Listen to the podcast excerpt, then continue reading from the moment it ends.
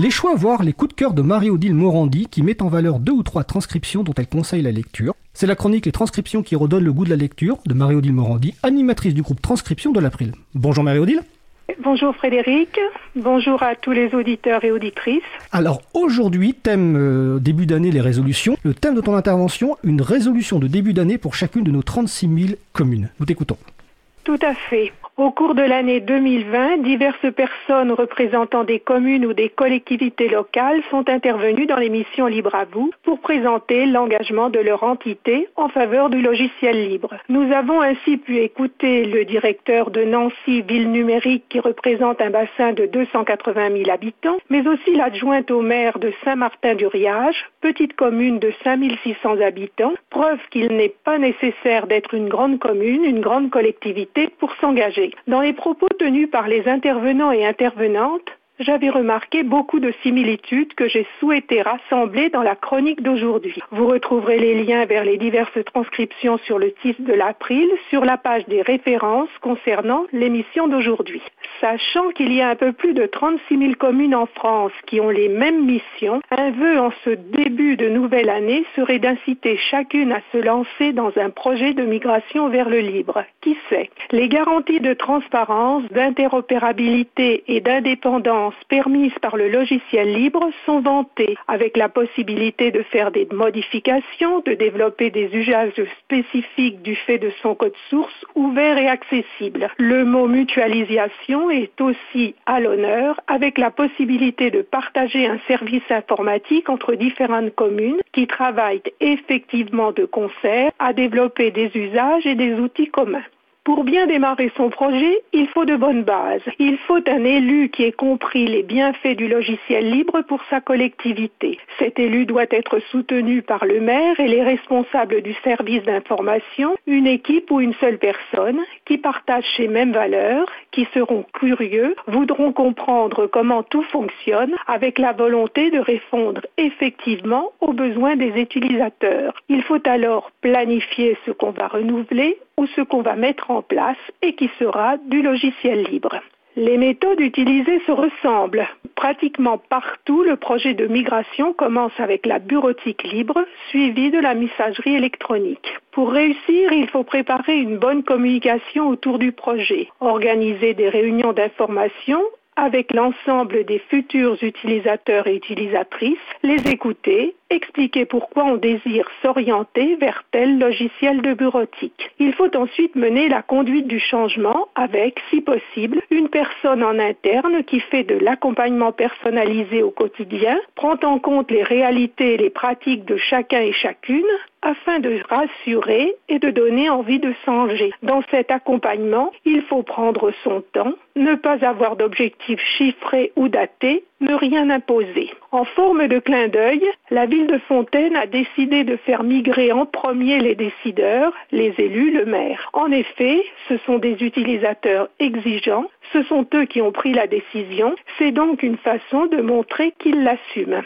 Souvent, on commence par installer des outils libres autant que possible sur l'ensemble des postes Windows. Le remplacement de Windows par un système d'exploitation libre phase ultime d'un projet de migration est alors facilité par le fait que les utilisateurs retrouvent l'ensemble des logiciels auxquels ils sont habitués avec une interface un peu différente, mais les outils n'ont pas changé. Des freins sont signalés.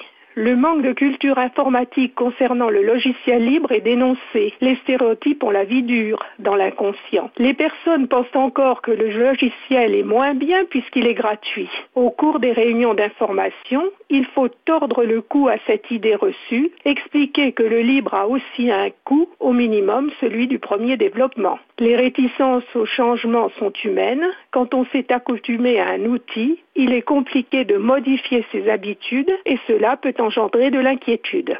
Pour pallier ces freins, l'importance de la formation a été soulignée par tous les intervenants. Cette formation est l'occasion de remettre à niveau l'organisation par chacun de son travail quotidien, une meilleure utilisation des fonctionnalités offertes par les logiciels libres permet une montée en compétence de toutes et tous. Le logiciel est alors vécu comme vecteur d'émancipation dans la relation à l'informatique. Il permet aussi de gagner en autonomie, en indépendance sur la gestion des logiciels vis-à-vis des grands éditeurs du marché. Les avantages remarqués sont considérables.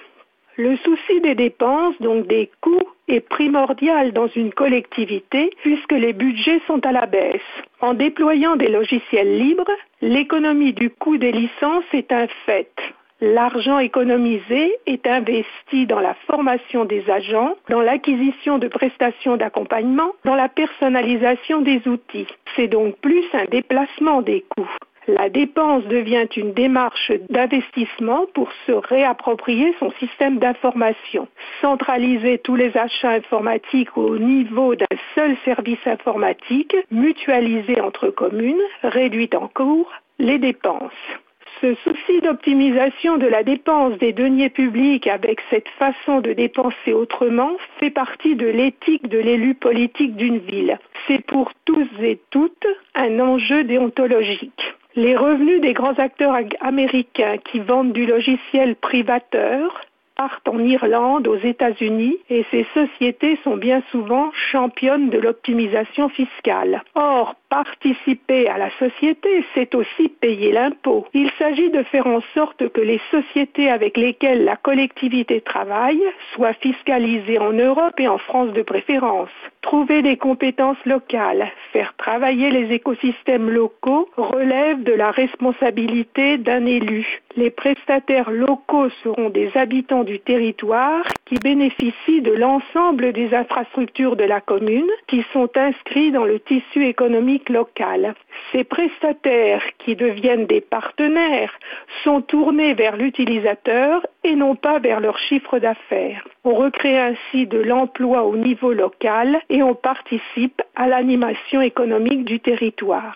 Un autre aspect souvent mentionné de cette éthique concerne la vie privée et les données personnelles des utilisateurs. Les systèmes libres ne demandent pas nos données personnelles pour en faire commerce, ce sont des systèmes d'information loyaux dans lesquels on peut avoir confiance. Ne plus être tributaire du monopole exercé par les GAFAM, ne plus subir les contraintes de ces acteurs, reprendre la maîtrise des logiciels et des données permet d'acquérir une indépendance au niveau technique, au niveau sociétal, au niveau politique. La similarité qui existe entre les valeurs du libre et les valeurs du service public a été régulièrement relevée. Le logiciel libre permet d'injecter toujours plus de liberté, toujours plus d'égalité, toujours plus de fraternité dans ce qui est fait. Dans tous les projets que nous portons, nous affirme le représentant de Fleury-les-Aubrais. Les collectivités qui sont intervenues sont aussi tournées vers l'avenir, avec l'objectif d'installer, in fine, un système d'exploitation libre GNU Linux. Elles souhaitent aussi ne pas rester uniquement au stade utilisateur, mais développer ou augmenter leur contribution au libre. Les fonctionnalités ajoutées au logiciel seront déposées sur les forges, ces plateformes où sont stockés les codes à disposition de tous. Puisqu'ils sont libres, ces logiciels pourront être réutilisés à titre individuel par les citoyens, par des entreprises et par d'autres collectivités. Ce commun logiciel pourra bénéficier à toutes et tous avec réappropriation collective d'une informatique responsable et libre dont nous sommes tous dépendants dans nos relations sociales et dans nos relations avec les administrations.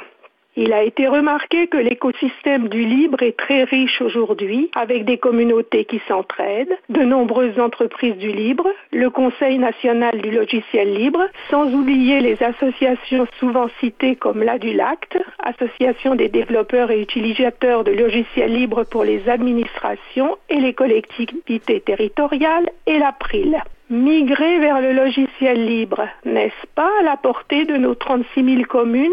Il faut oser. Nos collectivités ont un rôle à jouer pour promouvoir, grâce au libre, les valeurs de partage et de solidarité. C'est le souhait que nous faisons en ce début d'année 2021.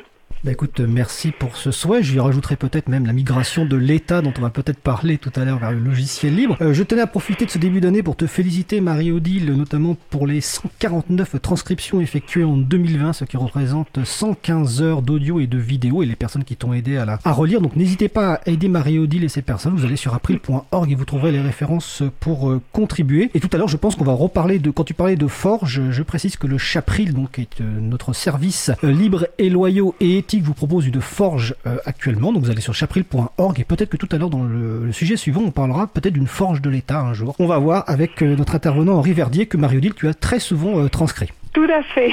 je te souhaite une bonne fin de journée. À bientôt. Merci, bonne émission, au revoir. Au revoir.